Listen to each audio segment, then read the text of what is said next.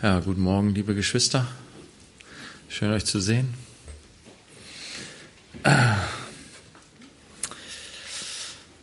Ich bete nochmal. Vater, ich danke dir, dass du gut bist. Ich danke dir, dass du immer gut bist, Herr. Du bist derselbe, gestern, heute und in Ewigkeit. Du bist der, der ist, der war und der kommt. Und du bist gut. Du bist gut und bleibst gut. Und danke, dass wir zu dir, unserem guten Vater, kommen können, so wie wir sind. Danke, dass du ja uns zu uns gesprochen hast, Herr, dass du zu deinen Menschenkindern gesprochen hast über ja, Jahrhunderte, Jahrtausende hinweg, immer und immer wieder. Worte des Lebens. Ja, dass du uns zugewandt bist, uns liebst. Und ja noch mehr, dass dein Wort Fleisch geworden ist in Jesus und ja, wir geschmeckt und gesehen haben, dass du gut bist. So bitten wir dich, dass du ja auch dein Wort jetzt zu uns sprichst, Herr, dass du unsere Herzen öffnest für deinen Geist, für das, was du uns zu sagen hast, dass wir es offen, mit offenem Herzen aufnehmen und ja, uns davon führen und leiten lassen in unserem Leben, dass wir es den Platz geben in unserem Leben, dem es gebührt. Und ja, wir preisen dich und danken dir für diese Zeit, wo du gegenwärtig bist, wo du sprichst. Ja, segne du jetzt dein Wort für uns. Amen. Ja, wir sind mit dem Hohelied zu Ende und wir steigen ein in eine ganz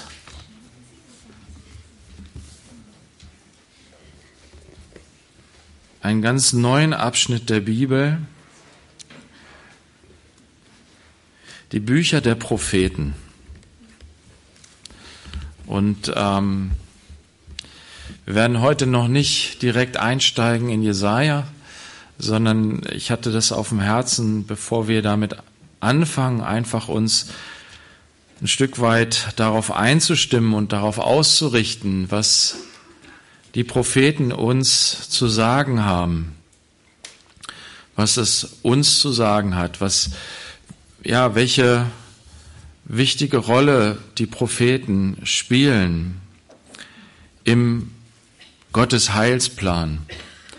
Und ähm, ich möchte anfangen mit einem Vers aus Matthäus 5, Vers 17, wo Jesus zu den Jüngern spricht, zu seinen Jüngern und allen anderen, die zuhören. Und er sagt hier eine wichtige Sache aus über seinen Auftrag, seine Sendung. Und das ist ein wichtiges Wort für uns alle, für uns Christen heute. Schon ziemlich früh in der, in der Geschichte der Gemeinde Gottes hat es dieses große Thema gegeben, ähm, ist nicht das Alte Testament, ist nicht, sind nicht die Schriften der Propheten, ist das nicht hinfällig? Können wir das nicht zur Seite packen? Jesus ist ja jetzt gekommen. Bis dahin, dass es immer wieder Lehrer aufgestanden sind, die gesagt haben, ja, das, was im Alten Testament steht, das steht im Widerspruch zu dem, was Jesus uns gebracht hat. Deswegen, das ist, das ist gar nicht der richtige Gott, von dem das Alte Testament, von dem die Propheten reden. Und da ist es wichtig, dass wir das lesen, was Jesus dazu gesagt hat in Matthäus 5, Vers 17 meint nicht, dass ich gekommen sei, das Gesetz oder die Propheten aufzulösen. Ich bin nicht gekommen, aufzulösen, sondern zu erfüllen. Denn wahrlich, ich sage euch, bis der Himmel und die Erde vergehen, soll auch nicht ein Jota, ein kleines I, was im Griechischen ohne I-Punkt ist, kleines Strichlein. Und, oder ein Strichlein, das heißt so diese Akzente oder diese Akzentzeichen. Ja, nicht eins davon soll von dem Gesetz vergehen, bis alles geschehen ist.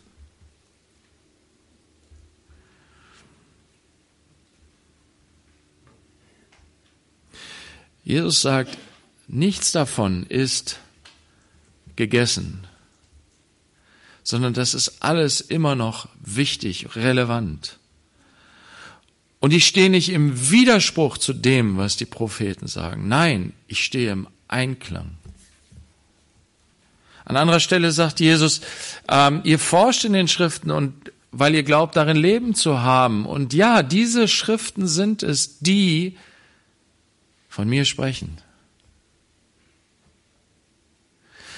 Jesus ist nicht getrennt von den alten Propheten, etwas ganz anderes, sondern er ist gekommen, um das zu erfüllen, was dort geschrieben steht was Gott geoffenbart hat, was Gott den alten Propheten offenbart hat, steht nicht im Widerspruch.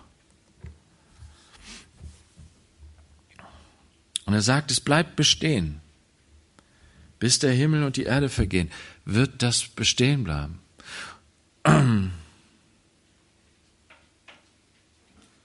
Deswegen, auch wir sollen es stehen lassen. Wir sollen es nicht nur stehen lassen, sondern wir sollen es hören, lesen. Es ist interessant, was Jesus zu dem Thema sagt in Lukas 16, Vers 27 folgende. Können wir aufschlagen. In dem, der Geschichte, die er erzählt von einem reichen Mann und einem Armen, dessen Namen Lazarus ist. Und der Reiche, der sich nicht um diesen armen Menschen kümmert, der sein reiches Leben lebt, der sich selbst genug ist, der schwelgt in dem Reichtum, den er hat, den er von Gott empfangen hat. Aber er kümmert sich nicht um denjenigen, der ihm diesen Reichtum gegeben hat. Er fragt nicht danach, Gott, warum hast du mich so reich gemacht? Wozu soll dieser Reichtum dienen? Wenn er das gefragt hätte, hätte Gott ihm gesagt, hey, ich habe es dir gegeben, damit du es teilst. Ich habe dir diese großen Schätze gegeben, damit du sie teilst. Zum Beispiel mit dem armen Lazarus, der vor deiner Tür sitzt. Aber er hat sich nicht um Gott gekümmert. Er hat sein eigenes Leben gelebt und seinen Reichtum genossen. Und als er starb, gingen ihm plötzlich die Augen auf, dass er jetzt darin für immer bleiben wird, in dem, worin er schon vorher gelebt hat, in Gottlosigkeit. Und dann entsteht diese, dieser interessante Dialog im, äh, zwischen Abraham und ihm. Und dieser reiche Mann, der nun erkennt, dass er eigentlich total arm dran ist, in Vers 27 spricht er, ich bitte dich nun, Vater Abraham, dass du ihn, den Lazarus, in das Haus meines Vaters sendest, denn ich habe fünf Brüder, dass er ihnen eindringlich Zeugnis ablegt, damit sie nicht auch an diesen Ort der Qual kommen. Abraham aber spricht, Sie haben doch Mose und die Propheten, mögen Sie die hören. Er aber sprach, Nein, Vater Abraham, sondern wenn jemand von den Toten zu ihnen geht, so werden sie Buße tun. Er sprach aber zu ihm, wenn sie Mose und die Propheten nicht hören, so werden sie auch nicht überzeugt werden, wenn jemand aus den Toten aufersteht. Krasses Wort. Warum erzählt Jesus das? Er will uns, alle Hörer dieses Wortes, darauf aufmerksam machen, dass die Worte von Mose und den Propheten nicht hinfällig sind. Du kannst sie nicht einfach zur Seite packen und sagen, brauche ich nicht mehr. Nein, es ist notwendig, darauf zu hören, sich damit auseinanderzusetzen, was Gott zu sagen hat durch Mose und durch die Propheten. Es ist, ja, du findest das Heil darin. In diesen Worten, die Gott gesprochen hat durch seine Propheten. Wenn du es nicht hörst, wenn du es zur Seite packst, dann stehst du in großer Gefahr. Und das, was hier drin steht, ist, es führt dich zur Buße. Es führt dich zur Umkehr. Das Wort ist gegeben darum, damit wir zur Umkehr kommen. Wisst ihr das Heil? Ja, es wird uns zugesprochen. Jesus ist gekommen und hat alle unsere Sünde getragen. Er ist für deine und meine Sünde gestorben. Aber das Evangelium lautet nicht so, meine lieben Menschen, Jesus ist für deine Sünde gestorben, das war's sondern was ist das Wort? Wie hat Jesus das Evangelium verkündet? Wie haben die Apostel das Evangelium verkündet? Sie haben gesagt, ja, Jesus ist gekommen, er ist für deine Sünde. Tu Buße, kehre um. Kehre um zu Gott. Wende dich weg von deiner Sünde und wende dich dem liebenden Gott zu, der dich mit offenen Armen aufnimmt, so wie du bist, in deinem elenden Sündenzustand nimmt er dich auf, voller Freude, voller Liebe, voller Barmherzigkeit. Er nimmt dich in den Arm und sagt, wie wunderbar ist es, dass du zurückgekehrt bist. Aber der verlorene Sohn ist nicht zurückgekehrt, um dann, nachdem er so herzlich empfangen wurde, nachdem er eingekleidet wurde, nachdem er wieder als Sohn in die Familie aufgenommen wurde, am nächsten Tag wieder wegzurennen, um in der Schweinekuhle zu sitzen.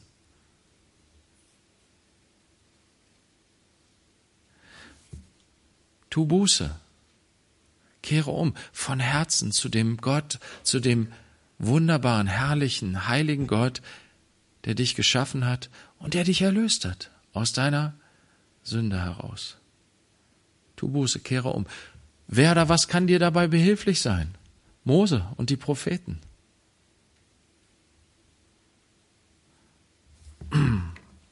Und ja, in den Propheten ist viel über Buße die Rede. Es geht viel um Umkehr. Ja, die, die, die, die Gesetze des Moses, die Gebote des Mose, sie führen uns vor Augen, wenn du sie liest, sie führen uns vor Augen, wie schwach und unfähig wir sind, den Willen Gottes zu tun. Sie sind ein Spiegel für uns. Und wir kennen uns darin selber. Und das ist oft so schmerzlich. Wir schauen hinein und denken, boah, wie viel Dreck habe ich am Stecken. Aber wisst ihr, wir müssen da durch, und das ist das, was es uns so schwer macht, was es uns auch so schmerzt, ist unser Stolz. Wir wären so gerne was Gutes. Wir wären so gerne stark. Wir wären so gerne rein. Wir wären so gerne heilig. Sind's aber nicht.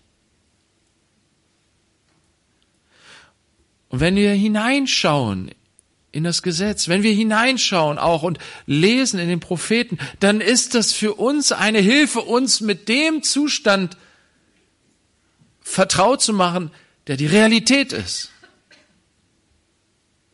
Und wisst ihr, das ist unerträglich, wenn wir nicht gleichzeitig auch das Evangelium hören, die gute Botschaft, dass Gott da ist und sagt, ich habe aber für deine Sünde ein Heilmittel. Ich habe für dein Versagen habe ich etwas gegeben, wodurch du gereinigt werden kannst, wo du heil werden kannst, wo du neu gemacht werden kannst. Und ja, das Evangelium in Jesus ist es uns offenbar geworden. Es ist das Blut Christi. Es ist der, das Leben, was Christus hingegeben hat für dich und für mich. Was uns reinigt, was uns heilt. Aber wir müssen durch diesen schmerzhaften Prozess hindurchgehen. Wisst ihr, ähm, das ist wie wenn du irgendeine ein, eine, ein Problem, ein körperliches Problem hast und du machst die Augen davor zu und sagst, weiß ich nicht, da ist irgendeine so Beule in meinem Körper, aber ich, ich gucke einfach nicht hin. Versuche immer dran, drumrum zu, zu, zu gehen, dass, dass das, ich, die gibt's einfach nicht. Ist alles in Ordnung. Hey, sag mal, guck mal, du hast da so eine Beule. Och, ist nix. Anstatt dass du zum Arzt gehst, es untersuchen lässt und dann vielleicht tatsächlich die Diagnose kriegst. Sie haben da einen Tumor. Den müssen wir rausoperieren.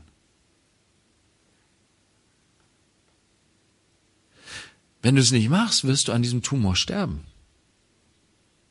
Wenn du dich aber stellst und dir die, dieser, diese schmerzhafte Diagnose sagen lässt, dann ist Hoffnung da zur Heilung. Vielleicht muss eine schwerwiegende Operation durchgeführt werden. Aber am Ende bist du geheilt und gerettet.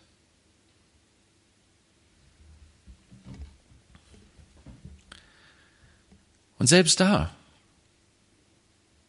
so oft fehlt mir der Mut, obwohl ich das weiß. So oft fehlt mir der Mut, ins Licht zu treten und Gott mein Herz ganz zu öffnen und es zuzulassen, dass er die Dinge im Licht aufdeckt, die so verborgen sind. Aber es ist gut, es ist das Beste, was passieren kann. Dass wir gerne so manche prophetischen Seiten überspringen, hat was damit zu tun, dass sie uns vor Augen führen, dass wir verloren sind, dass sie uns vor Augen führen, dass wir nicht da sind, wo wir sein sollten. Aber Geschwister, lasst es uns tun, lasst uns ins Licht treten, weil das bewirkt Heilung, das bewirkt Reinigung. Da ist die Chance da, dass wir erneuert werden. Und dass wir das, und das will Gott, ne, da, darüber haben wir doch die ganze Zeit gesprochen im Hohelied. Gott möchte uns reinigen, so dass wir als reine Braut ihm entgegenkommen in der Hochzeit. Er freut sich drauf und er, er freut sich darüber, diesen Weg mit uns zu gehen. Diesen Weg der Reinigung auch. Und deswegen lasst uns, und lasst uns ermutigt sein, in die Propheten, in das Gesetz hineinzugehen, so schwierig das manchmal auch ist, damit umzugehen. Aber Gott hat schon im Alten Testament, und das ist das Wunderbare, werden wir gleich auch noch sehen. Wir gehen erstmal, bevor ich euch das zeige, gehen wir erstmal weiter in 2 Timotheus 3, Vers 16.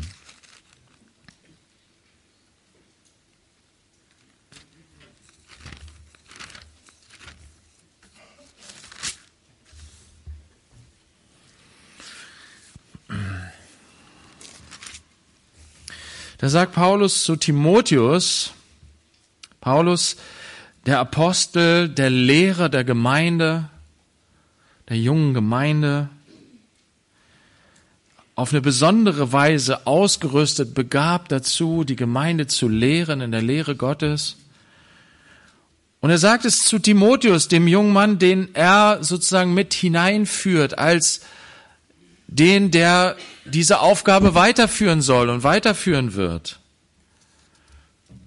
Er sagt zu ihm in 2 äh, Timotheus 3, Vers 16, alle Schrift ist von Gott eingegeben und nützlich zur Lehre, zur Überführung, zur Zurechtweisung, zur Unterweisung in der Gerechtigkeit, damit der Mensch Gottes richtig ist, für jedes gute Werk ausgerüstet. Alle Schrift, was meint er damit? Vorher spricht er von den heiligen Schriften, die Timotheus kennt. Und er meint, die Schrift, die von Gott eingegeben ist, das sind eben die heiligen Schriften. Und hier bezieht sich das hauptsächlich zuallererst und vor allen Dingen auf die Schriften des Alten Testaments, auf die Schriften der Juden, auf die Schriften von Mose, auf die Schriften der Propheten. Aber auch im zweiten Timotheus zitiert Paulus an einer bestimmten Stelle ähm, auch das Lukas-Evangelium und ähm, insofern ist auch das Neue Testament mit einbezogen. Aber wie gesagt, der Schwerpunkt liegt eigentlich auf den Schriften des Alten Testaments. Und das haben die Jünger gelehrt, aus dem Alten Testament heraus haben sie gelehrt, weil vielfach die Schriften des Neuen Testaments ja noch gar nicht da waren.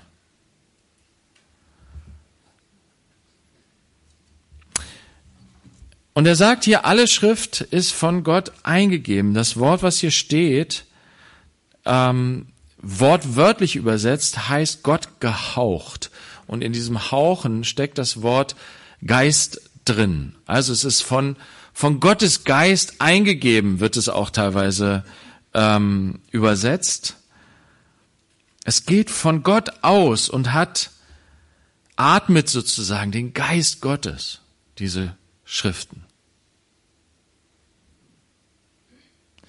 Und Paulus sagt, diese Schrift sind nützlich zur Lehre, zur Überführung, zur Zurechtweisung, zur Unterweisung in der Gerechtigkeit, damit der Mensch Gottes richtig ist, für jedes gute Werk ausgerüstet. Ähm, Nochmal zu diesem Thema von Gottes Geist eingegeben. 2. Petrus 1, Vers 21, ein Stückchen weiter hier.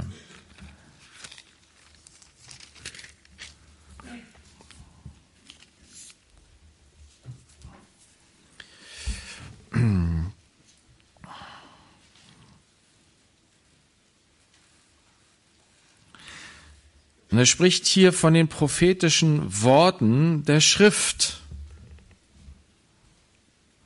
Denn niemals wurde eine Weissagung der Schrift, vorher sagt er Weissagung der Schrift, also, denn niemals wurde eine Weissagung der Schrift durch den Willen eines Menschen hervorgebracht, sondern von Gott her redeten Menschen getrieben vom Heiligen Geist.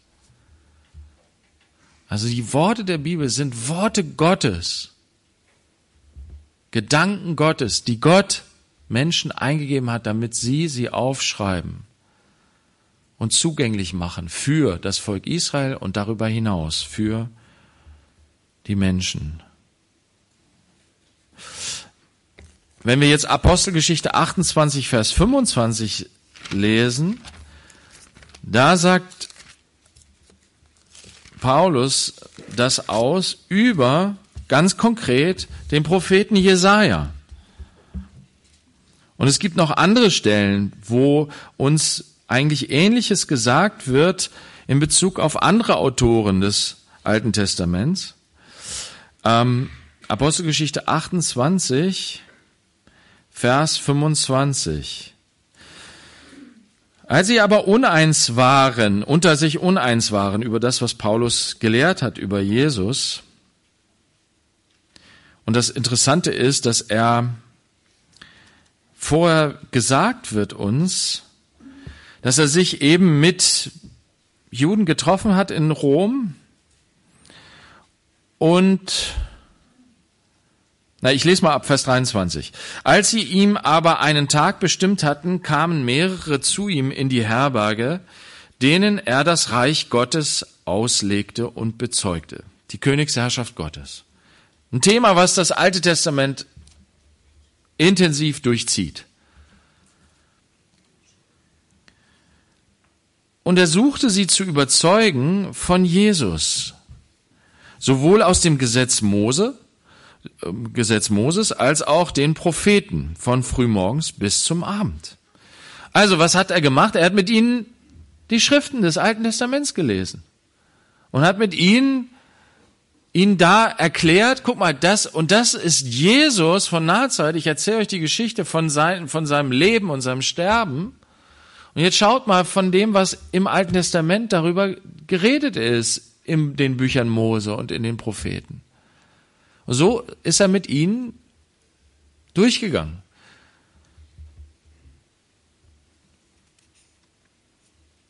Und dann steht hier, und einige wurden überzeugt von dem, was gesagt wurde, andere aber glaubten nicht.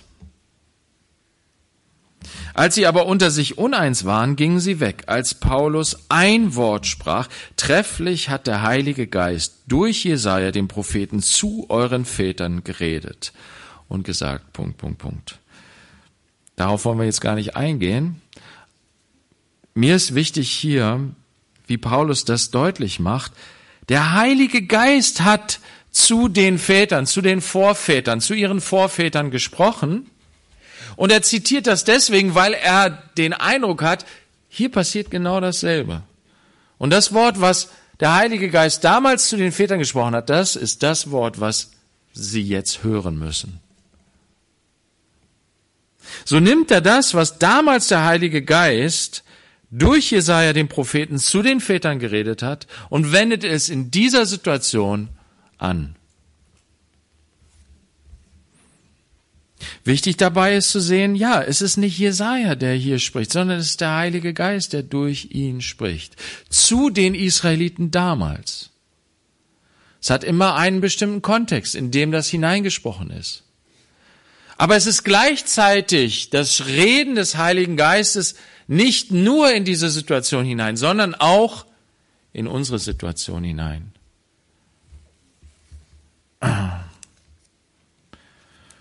So gibt es Aussagen, die auf Israel bezogen sind, auf Israels Geschichte. Aber es sind immer auch Aussagen, in denen Gott auch zu uns sprechen kann und will und möchte. Jetzt sagt Paulus, ähm, dass alle Schrift von Gott eingegeben nützlich zur Lehre ist, zur Belehrung. Lass uns mal Hebräer 5, Vers 11 uns daran nochmal erinnern, was da steht. Über das Thema Lehre.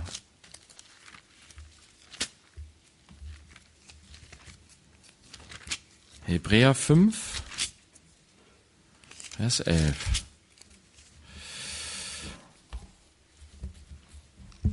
Der Schreiber des Hebräerbriefs will ihnen tiefere Dinge der Schrift erläutern und auf Jesus beziehen aus dem Alten Testament. Der Hebräerbrief ist die ganze Zeit dabei, aus dem Alten Testament heraus zu lehren über Christus. Und dann sagt er, darüber haben wir viel zu sagen und es lässt sich schwer darlegen, weil ihr im Hören träge geworden seid. Ihr habt keinen Bock mehr zuzuhören. Ist euch zu anstrengend. Ihr seid müde geworden. Denn während ihr der Zeit nach Lehrer sein solltet, habt ihr wieder nötig, dass man euch lehrt, was die Anfangsgründe der Aussprüche Gottes sind. Und ihr seid solche geworden, die Milch nötig haben und nicht feste Speise. Denn jeder, der noch Milch genießt, ist richtiger Rede unkundig, denn er ist ein Unmündiger. Die feste Speise aber ist für Erwachsene, die infolge der Gewöhnung geübte Sinne haben zur Unterscheidung des Guten wie auch des Bösen. Gott möchte uns daran heranführen, an die ganze Schrift. Da steckt so viel drin, da ist so viel zu entdecken, so viel zu lernen. Und er möchte, dass wir heranwachsen und dass wir selber Lehrer werden für andere. Sie zu unterweisen in der Lehre Gottes wie Gott ist, wie Gott diese Welt sieht. Es geistern so viele Lehren in dieser Welt herum. Und Gott möchte uns seine Lehre geben, damit wir gegen die Lehren dieser Welt, die von einer ganz anderen Seite kommen, gewappnet sind. Und dazu braucht es aber auch Lehrer in der Gemeinde. Und Lehren ist natürlich eine Berufung auch eine Gabe des Heiligen Geistes. Aber der Hebräerbrief macht deutlich, eigentlich ist Lehren auch etwas, was kommen sollte durch ein natürliches Wachstum, geistliches Wachstum. Du solltest, na, eigentlich sollte jeder Christ ein Wachstum, ein geistliches Wachstum haben, wo er nach einer gewissen Zeit auch fähig ist, andere zu lehren. Und deswegen sagt Paulus zu Timotheus, die, alle Schrift ist nützlich zur Lehre. Das heißt, wenn du wachsen willst, dann lerne, lerne, höre zu. Lerne das Wort Gottes kennen. Studiere das. Wachse darin, in der Erkenntnis des Wortes Gottes. Damit du auch fähig wirst, andere zu lehren. Und zwar womit? Mit der Schrift. Mit aller Schrift. Alle Schrift ist nützlich dazu, zu lehren, etwas weiterzugeben von Gottes Wahrheit, von Gottes Weisheit, von Gottes Plan für unser persönliches Leben, aber für Gottes Plan auch für diese Welt. Er sagt, dass alle Schrift nützlich ist zur Überführung. Du und ich, ja, wir sollen auch überführen. Das ist unsere Aufgabe. Lass uns mal aufschlagen, Matthäus 18, Vers 15.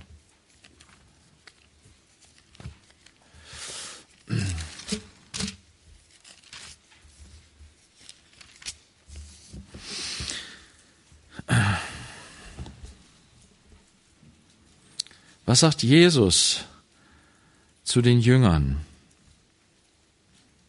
Zu seinen Nachfolgern, zu seinen Schülern, zu seiner Gemeinde. Wenn aber dein Bruder sündigt, so geh hin, überführe ihn zwischen dir und ihm allein. Wenn er auf dich hört, so hast du deinen Bruder gewonnen. Wenn er aber nicht hört, so nimm noch einen oder zwei mit dir. Jesus sagt, lass das nicht einfach so zu, dass dein Bruder sich in die Sünde hineinbegibt und dort hängen bleibt. Kümmer dich, achte auf deinen Bruder. Kümmere dich um deinen Bruder, um deine Schwester. Und wenn da Sünde da ist, geh hin, überführe ihn, überführe sie zwischen dir und ihm allein. Na, geh nicht irgendwie rum und tratsche darüber mit anderen, sondern geh hin, überführe ihn. Überführen heißt genau das, was letztendlich und, und ich kann am Ende keinen Menschen überführen. Das Überführen ist am Ende eine Aufgabe des Heiligen Geistes und das sehen wir in Johannes 16, Vers 8. Ihr müsst es jetzt nicht aufschlagen, ich könnt es euch aber aufschreiben kurz. Johannes 16, Vers 8. Da sagt Jesus, dass der Geist der Wahrheit gesandt ist, gesandt wird. Wenn er gekommen ist, wird er die Welt überführen von Sünde und von Gerechtigkeit und vom Gericht. Der Heilige Geist ist derjenige, der Menschen überführt. Und der Heilige Geist hat ja aber auch die Schriften eingegeben. Also ist die Schrift eine Art und Weise, wie Gott Menschen überführt von Sünde. Und deswegen ist die Schrift nützlich zur Überführung. Für diese Aufgabe, die wir untereinander haben, ist die Schrift nützlich. Wenn wir uns mit Gottes Wort befassen, dann erkennen wir zuallererst unsere eigene Sünde. Und dann hilft es uns auch mit Geschwistern zu ringen, zu rechten, wenn es darum geht, sie auch von Sünde zu überführen.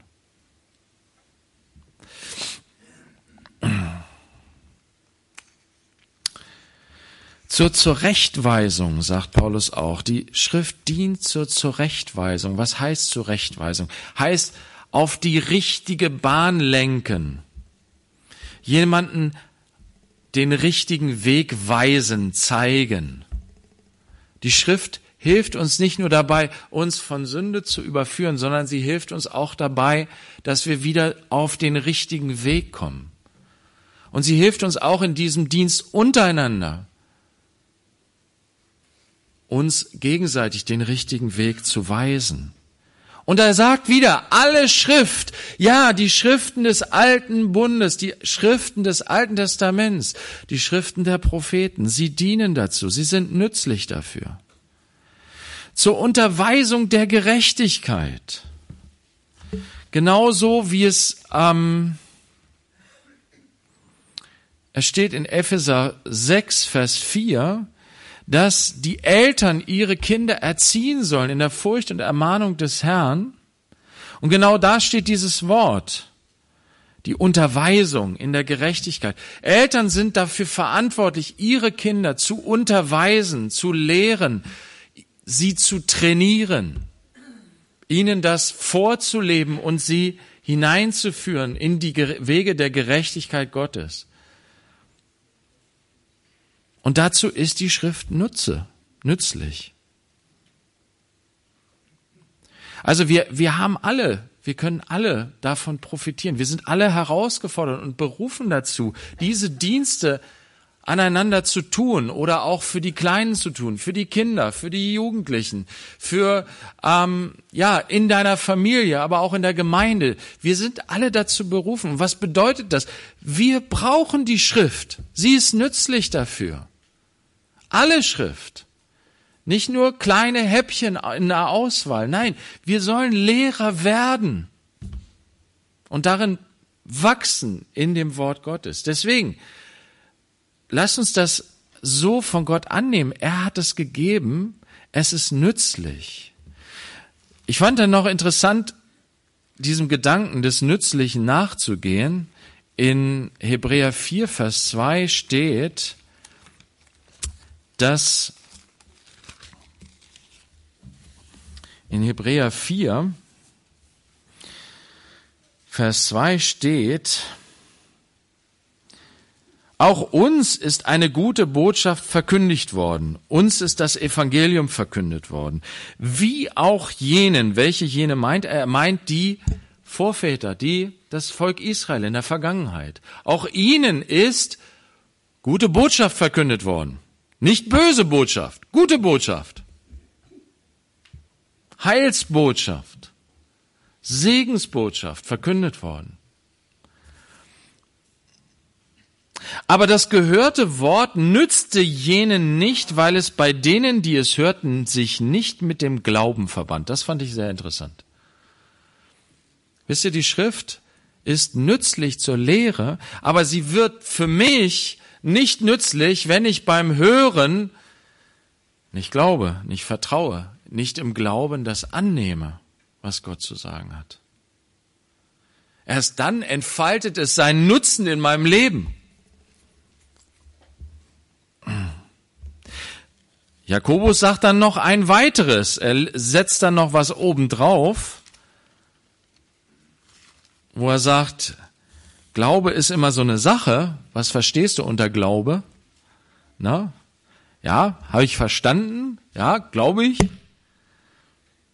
Aber Jakobus sagt in Jakobus 2, Vers 14, was nützt es, meine Brüder, wenn jemand sagt, er habe Glauben, hat aber keine Werke? Kann etwa der Glaube ihn retten? Wenn aber ein Bruder oder eine Schwester dürftig gekleidet ist und der täglichen Nahrung entbehrt, aber jemand unter euch spricht ihr zu ihnen, geht hin in Frieden, wärmt euch und sättigt euch, ihr gebt ihnen aber nicht das für den Leib Notwendige, was nützt es? So ist auch der Glaube, wenn er keine Werke hat, in sich selbst tot. Das heißt, ob ich glaube, mit Glauben das Wort Gottes annehme, auch das Wort der Propheten annehme, das zeigt sich darin, inwieweit mein Leben davon auch geprägt wird. Das zeigt sich nicht darin, dass ich das sage, sondern dass sich das materialisiert in meinem Leben.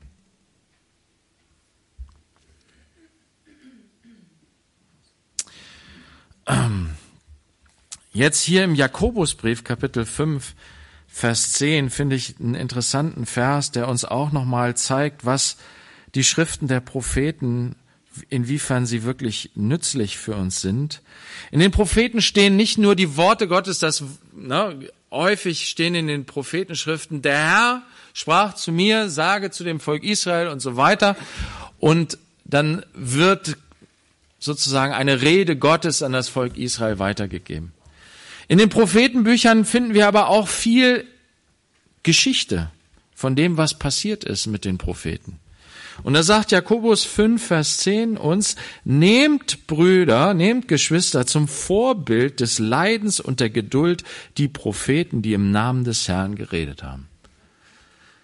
Wir können durch die prophetischen Schriften auch immer etwas über das Leben dieser Propheten, ähm, können wir etwas lernen. Wir, wir, wir lernen sie kennen ein Stück weit auch persönlich. Oft treten sie ganz hinter ihrer Botschaft zurück, aber es kommt immer wieder der Moment, wo auch von ihrem Leben die Rede ist, wo sie vielleicht selber auch Einblick geben in ihr Herz, indem sie Gebete aufschreiben oder ja, andere Dinge. Und Jakobus sagt uns hier, du kannst was von diesen Propheten lernen, das sind Vorbilder. Nehmt Geschwister, zum Vorbild die Propheten, die im Namen des Herrn geredet haben. Und interessant ist, was wir uns insbesondere zum Vorbild nehmen können. Das Leiden und die Geduld. Den Propheten ist es nicht einfach ergangen in Israel. Sie haben Worte Gottes gesagt gegenüber dem Volk und gegenüber den Königen und Mächtigen. Und sie haben oft eine Position einnehmen müssen der Kritik wie gesagt, sie haben den Spiegel vorgehalten. Sie haben erinnert an die Gebote Gottes, die Gott durch Mose gegeben hat. Und das hat sie nicht unbedingt beliebt gemacht unter den Leuten. Sie sind so durch einiges durchgegangen. Und wie gesagt, manchmal siehst du mehr davon, manchmal auch vielleicht nicht so viel, aber da, wo du, wo davon berichtet ist, können wir etwas lernen für uns. Das ist ein Vorbild für uns.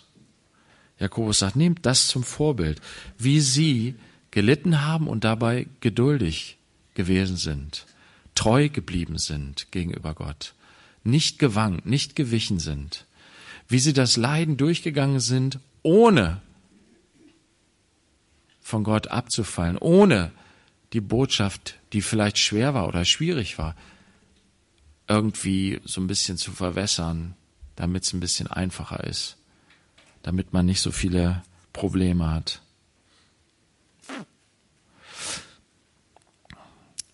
Das Wunderbarste aber ist, was die Propheten, wie gesagt, berichten, ist, sie reden von Jesus. Und das hat Jesus selber so gemacht. Lukas 24, können wir das lesen. Lukas 24, Und da sehen wir den auferstandenen Jesus, wie er zwei Jüngern erscheint, die auf dem Weg nach Emmaus sind und sie erkennen ihn erst nicht und reden mit ihm wie mit einem Fremden und kommen ins Gespräch über Jesus, über seinen Weg, darüber, dass er gestorben ist, dass es aber jetzt diese Gerüchte gibt, dass er auferstanden ist, aber sie sind noch total hoffnungslos.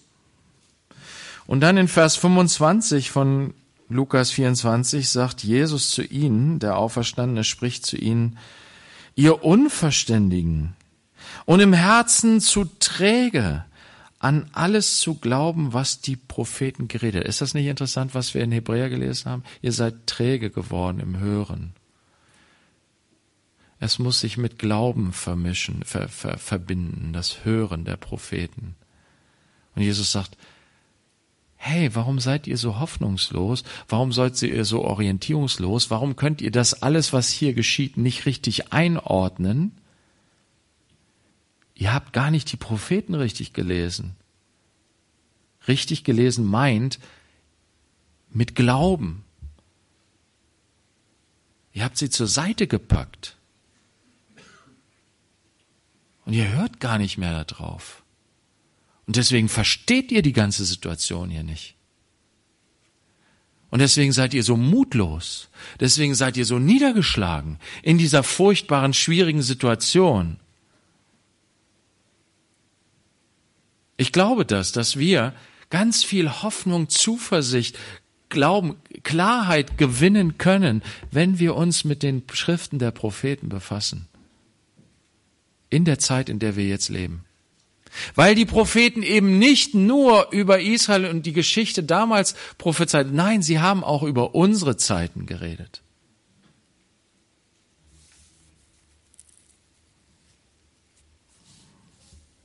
Ihr Unverständigen, im Herzen zu träge, an alles zu glauben, was die Propheten geredet haben. Musste nicht der Christus dies leiden und in seine Herrlichkeit eingehen? Und von Mose und von allen Propheten anfangend erklärte er ihnen in allen Schriften das, was ihn betraf. Und das ist das, was wir machen hier. Deswegen gehen wir durch das ganze Wort. Deswegen lesen wir auch im Alten Testament. Das ist nicht alt. Das ist gut weil es von unserem guten Gott ist. Gute Worte Gottes, von denen wir so viel lernen können. Und wo wir so viel Hoffnung und Glauben schöpfen können. Lass uns im Glauben daran gehen, wenn wir, wenn wir das lesen. Ich lese euch noch ne, ne, einen Vers vor. Ich weiß, ihr seid heute total genervt, weil ich hier überall rumspringe. ah. Ähm, da, also, nee, wir gehen das mal durch. Ich, ich schone euch nicht. Apostelgeschichte 3. Apostelgeschichte 3, Vers 24. Apostelgeschichte 3, Vers 24. Hm. Petrus sagt es zu den, zu dem Volk, was sich im Tempel versammelt, denen er predigt. Er sagt, aber auch alle Propheten von Samuel an, er hatte vorher schon von Mose geredet, was Mose über Jesus gesagt hat, dann sagt er, von alle Propheten von Samuel an und der Reihe nach, so viele geredet haben, haben auch diese Tage verkündigt. Das, was jetzt passiert, du kannst es verstehen, wenn du dir die Propheten anschaust. Wenn du da durchgehst, du liest das und du verstehst, was hier gerade passiert. Er hat es sozusagen auch gemacht, so wie Jesus das mit seinen Jüngern gemacht hat, äh, Petrus das hier auch gemacht. Er sagt, guck mal, geh doch mal durch die ganzen Propheten. Er hat sich das wahrscheinlich gemerkt, irgendwie vielleicht oder auch nicht. Der Heilige Geist hat ihm geholfen, das immer wieder. Sie haben die Schriften studiert und haben darin gelesen und geforscht und haben das erkannt. Boah, das alles, das ist ja alles, bezieht sich ja alles auf Jesus, auf unsere Tage hier, auf das, was hier gerade geschieht. Apostelgeschichte 10, Vers 43.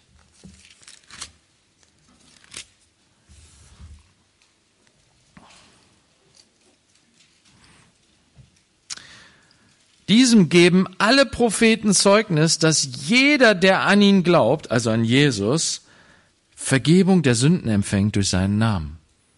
Sündenvergebung, du kannst es überall finden. Diese Hoffnung, diese Zuversicht. Deswegen die Gläubigen des alten Bundes, sie sind gerettet, weil sie im Vertrauen auf Jesus hin gelebt haben. Auf den Christus, auf den Messias, der die Sünde wegnehmen wird. Der die Sünde tragen wird des Volkes. Kapitel 28, Vers 23 hatten wir gerade. Äh, Römer 3, Vers 21.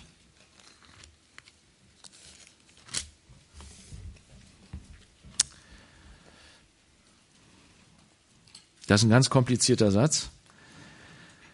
Jetzt aber ist ohne Gesetz Gottes, ohne Gesetz, Gottes Gerechtigkeit offenbart worden, bezeugt durch das Gesetz und die Propheten. Gottes Gerechtigkeit aber durch Glauben an Jesus Christus für alle, die glauben.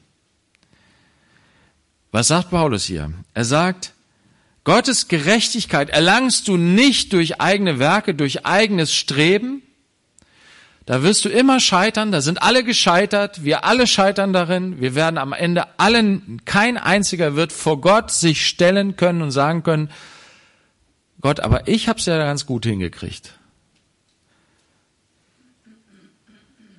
Wir werden alle angewiesen sein auf die Gnade und Barmherzigkeit Gottes, dass er uns unsere Sünde vergibt, dass er unsere Sünde wegnimmt. Wir werden alle angewiesen sein auf den Christus, den Gott gesandt hat, den einzigen Gerechten, der ohne Sünde war, der für unsere Schuld gestorben ist. Wir alle werden angewiesen sein darauf, auf diese Vergebung und Gnade. Und Paulus sagt, ja, Du kannst es sozusagen nicht auf diesem Weg des Gesetzes erlangen. Du kannst nicht die Gesetze nehmen und sagen, aha, das muss ich also machen und das muss ich lassen, also mache ich das jetzt und dann bin ich am Ende gerecht. So funktioniert das nicht. Er sagt aber auch, das hat auch schon das Gesetz und auch die Propheten alle so bezeugt. Du musst es lesen, richtig lesen und verstehen, dann wirst du begreifen, ja, das steht da schon überall drin dass es der Christus sein wird, der die Sünde trägt und der die Gerechtigkeit uns schenkt und uns dadurch befähigt, in den Wegen Gottes zu wandeln.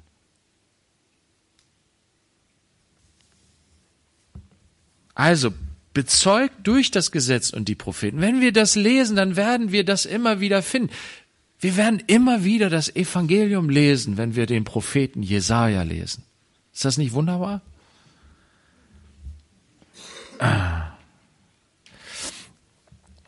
Oh je, die Zeit, die Zeit, weg ist die Zeit. Ich wollte noch was ganz anderes, aber das mache ich jetzt ganz kurz und schließe dann. 1. Petrus 10, damit schließen wir. Ich wollte eigentlich noch Römer 11 mit euch lesen, das müsst ihr zu Hause lesen.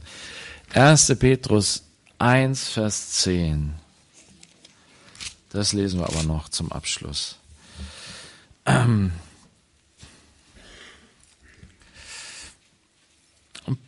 Petrus spricht hier über die Rettung der Seelen, das, was Jesus uns gebracht hat. Er hat uns gerettet und darauf freuen wir uns. Und diese Rettung wird vollendet werden, wenn er wiederkommt und wir ihn von Angesicht zu Angesicht sehen und er uns in Ewigkeit gerettet hat dann auch. Und dann sagt er, im Hinblick auf diese Rettung suchten und forschten Propheten, die über die an euch erwiesene Gnade weissagt. Also die Propheten haben geweissagt, haben prophezeit über die Gnade, die wir Christen, die wir Kinder Gottes, in der wir jetzt schon leben dürfen, die wir empfangen dürfen durch Jesus. Sie haben daraufhin geweissagt, sie haben das schon vorausgesehen. Und das wird wirklich, wenn du das liest und dir das vor Augen führst, wir, wir sind ja so, so oft, wenn wir Christen sind und schon lange gelesen, wir, wir sind uns dessen immer nicht so bewusst, aber wenn Jesaja irgendwie 700 Jahre bevor Jesus geboren wurde, so, so genaue Dinge über Jesus Leben weissagt und prophezeit, ne? Und all diese Dinge haben sich erfüllt. Boah, das ist so, so krass. Und er sagt, okay, die Propheten haben darüber geweissagt, aber sie forschten auch und suchten. Also das hat die nicht, die haben nicht einfach nur was von Gott gehört, haben das dann aufgeschrieben, haben gedacht, ja, pff, gut, das ist für spätere Zeiten irgendwie, ich verstehe das jetzt nicht, äh, lass ihn mal, ja, keine Ahnung. Nein, das hat die bewegt, das hat die beschäftigt. Die haben gedacht, boah, was ist das, was Gott hier uns gezeigt hat, diese Vision. Was bedeutet das? Sie haben gesucht und geforscht. Und dann steht hier, sie forschten auf welche oder was für eine Zeit der Geist Christi, der in ihnen war, hindeutete, als er die auf Christus zukommenden Leiden und die Herrlichkeiten danach vorher bezeugte. Also, der Geist Christi war in ihnen, den Propheten, und hat ihnen die Leiden und die Herrlichkeit von Christus gezeigt. Und sie haben sich gefragt, wann wird das sein? Also das hat die, ne, so wie wir jetzt, ne? Wann wird der Tag sein, wenn er wiederkommt? Wann wird sich das Reich Gottes erfüllen? Sie haben auch gesucht und geforscht. Und dann sagt Petrus hier, ihnen wurde es offenbart, dass sie nicht sich selbst, sondern euch dienten im Blick auf das, was euch jetzt verkündigt ist. Krass, ne? Sie haben gemerkt, okay, das ist jetzt nicht für mich, das ist nicht für uns, das ist für eine kommende Generation. und wir wollen uns bereitstellen, haben die Propheten gesagt. Ja, wir wollen uns bereitstellen. Nicht nur für die Menschen hier zu dieser Zeit. Nicht nur für mich, für uns selbst, sondern auch für die kommende Generation wollen wir uns bereitstellen und ihnen das übergeben, das überliefern, was uns jetzt gegeben worden ist.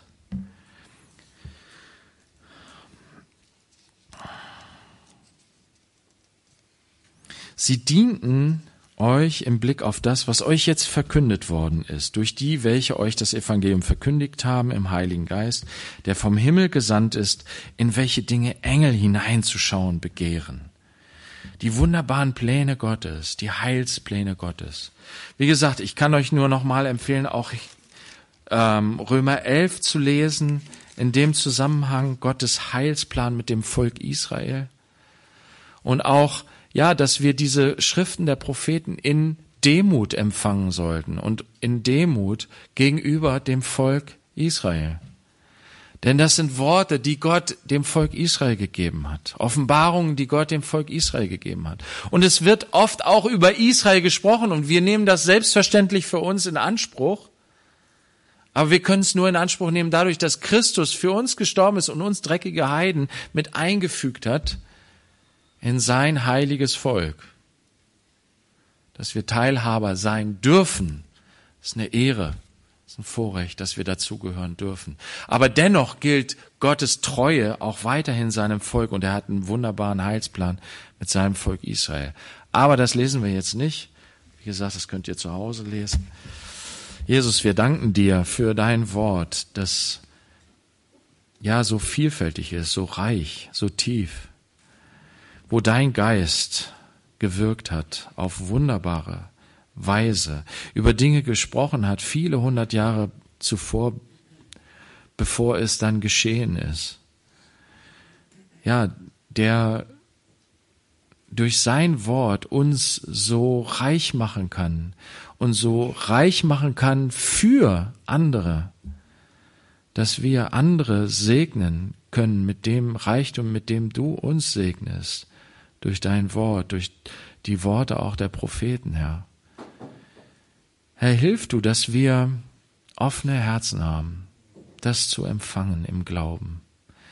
Dass wir da, wo wir träge geworden sind im Hören, dass wir wieder wach werden und frisch. Dass wir neuen Schwung und neuen Mut bekommen darin, in deine Schule zu gehen, von dir zu hören, von dir zu lernen, über deine Wege, über deine Weisheit, über deine Pläne auch. Ja, du gibst uns Einblick in dein Herz, du gibst uns Einblick in dein Wesen, in deinen Charakter, du gibst uns Einblick auch über uns selbst, was uns oft erschreckt und zurückschrecken lässt, Herr. Du gibst uns Einblick über deinen Heilsplan. Und Herr, schenk du uns diese offenen Herzen, wenn wir jetzt in eine Zeit gehen, wo wir in die Propheten hineingehen, dass wir offene Herzen dafür haben, das zu hören, das anzunehmen, uns davon prägen und bestimmen zu lassen, was dein Heiliger Geist durch die Propheten gesprochen hat, damals in die Situation Israels hinein, aber was er auch zu uns heute spricht, in unsere Situation, Jesus. Und danke, dass wir, ja, dass wir dein Wort haben. Das ist so ein großartiges Geschenk. Hilf du uns darin weiter zu lernen und zu wachsen. Ja, dass wir ja, zu dem werden, was du uns für uns bestimmt, vorbestimmt hast, Herr. Danke, Herr. Amen.